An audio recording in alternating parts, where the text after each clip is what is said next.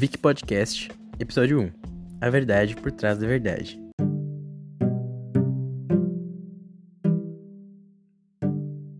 Full Metal Alchemist é uma obra de mangá e anime criada pela mangaka japonesa Hiromi Arakawa.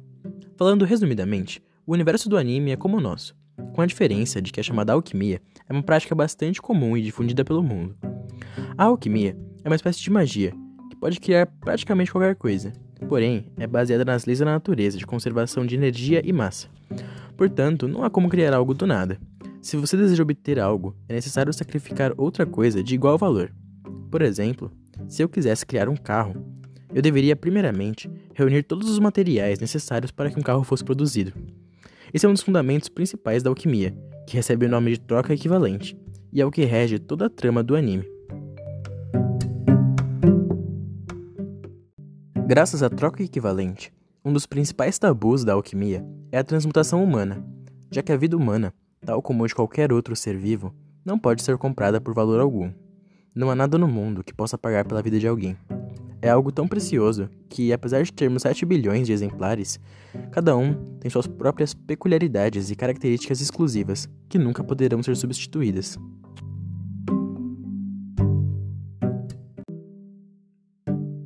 Não importa quantas pessoas nasçam, as que morreram continuarão mortas, e suas vidas, que antes eram como um diamante raro, cujo existia um único exemplar em todo o mundo, agora são apenas ossos e carne em putrefação.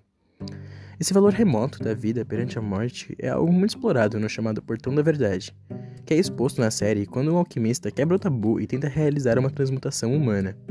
Ele então paga o preço pelo seu grande pecado contra o Criador. Afinal, a vida e a morte só dizem respeito a Deus, só dizem respeito à verdade.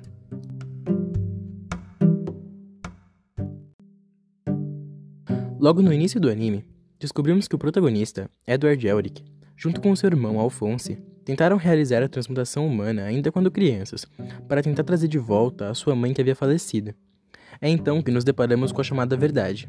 Edward é levado para uma enorme sala branca com um enorme portão e uma estranha existência sem rosto ou qualquer característica. Um ser que é apenas uma silhueta. Essa silhueta apresenta-se como a verdade, ou como Deus, ou como universo, ou como tudo, ou como um. E ainda mais, ele se apresenta como você. O que foi? Quem é você afinal?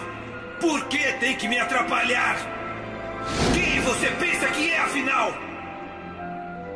Digamos que eu sou aquilo que vocês chamam de mundo. Ou então universo. Ou então Deus. Ou então verdade. Ou então tudo. Ou então um. Eu também sou você. Edward, então, é punido com a verdade. O universo mostra ao homem que, independentemente de seus esforços, há coisas que nunca estarão ao alcance de nossas mãos humanas, e a vida é uma delas. A vida e a morte são o apogeu da ciência. E não importa o quanto a tecnologia evolua, o homem nunca será capaz de evitar que a vida se acabe. Parando para pensar, cada mínimo detalhe que acontece em nossos corpos quando morremos é reversível. A morte de nossas células, o enrijecimento dos músculos, a acidez do sangue ou a perda de temperatura corporal Todos os processos que ocorrem no corpo após a morte podem ser revertidos. Entretanto, a morte é eterna. E no anime não é diferente. A existência que se denomina Deus, após apresentar a verdade para o nosso alquimista, diz a ele que nada no mundo é de graça. Afinal, a troca equivalente era uma lei da alquimia, e em troca de ter revelado a verdade ao homem, Deus toma de Edward sua perna, uma punição diretamente relacionada à ambição que o levou a realizar a transmutação humana. Edward só sonhava em caminhar pelo campo com sua mãe, como costumavam fazer, e agora ele nunca mais poderia caminhar com ninguém.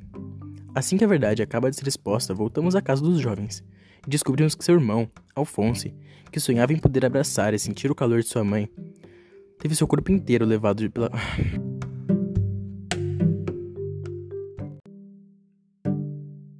Edward só sonhava em caminhar pelo campo com sua mãe, como costumavam fazer, e agora ele nunca mais poderá caminhar com ninguém. Assim que a verdade acaba de ser exposta, voltamos para a casa dos jovens e descobrimos que seu irmão, Alphonse, que sonhava em poder abraçar e sentir o calor de sua mãe novamente, teve seu corpo inteiro levado pela verdade. Edward, então, sacrifica seu braço direito para trazer a alma de seu irmão de volta e selá-la numa armadura. ele sacrifica seu braço direito para trazer de volta seu irmão, que de certa forma também era seu braço direito. Entretanto, apesar de estar vivo, Alphonse não sente frio, ou dor, ou fome, ou sono, e nem pode sentir nada, nem um toque, nem um abraço.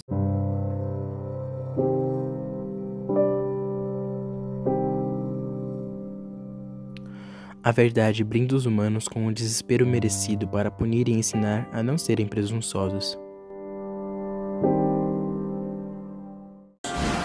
Os humanos são brindados com o desespero merecido para punir e ensinar a não serem presunçosos à verdade.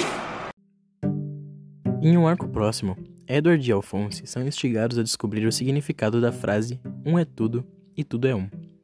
Após uma grande reflexão, eles chegam à conclusão de que tudo é o universo e um sou eu próprio.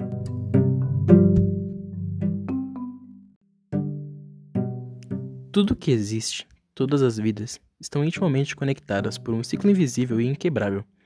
Nossas vidas estão conectadas a de todos os outros seres no planeta, por menores que eles sejam.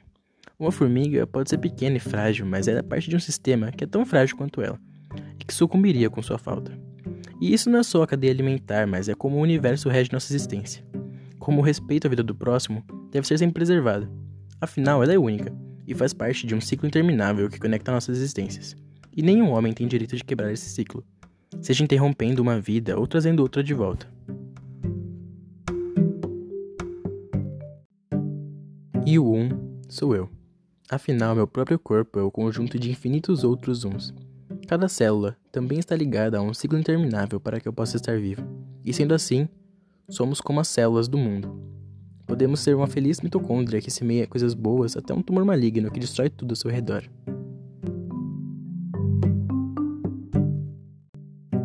Hiromi Arakawa brilha na apresentação da verdade, porque a própria entidade não dá a si um único nome. É como se todas as crenças convergissem na existência de algo que está além dos seres humanos, seja o universo que é tão grande que nos faz parecer insignificantes, ou a verdade que jamais seremos capazes de atingir ou provar, ou Deus, o Criador de todas as coisas, o progenitor da vida, ou tudo, um ciclo inquebrável que conecta tudo o que existe, ou um, como todas as coisas fazem parte de um único propósito que ninguém sabe ao certo qual é, ou mais ainda, eu próprio. Como nós mesmos podemos ser nossos protagonistas e ditar nossas próprias verdades, já que todos os conceitos de uma existência superior partem do ser humano, e cada um pode ter uma visão única de mundo e de vida e de morte.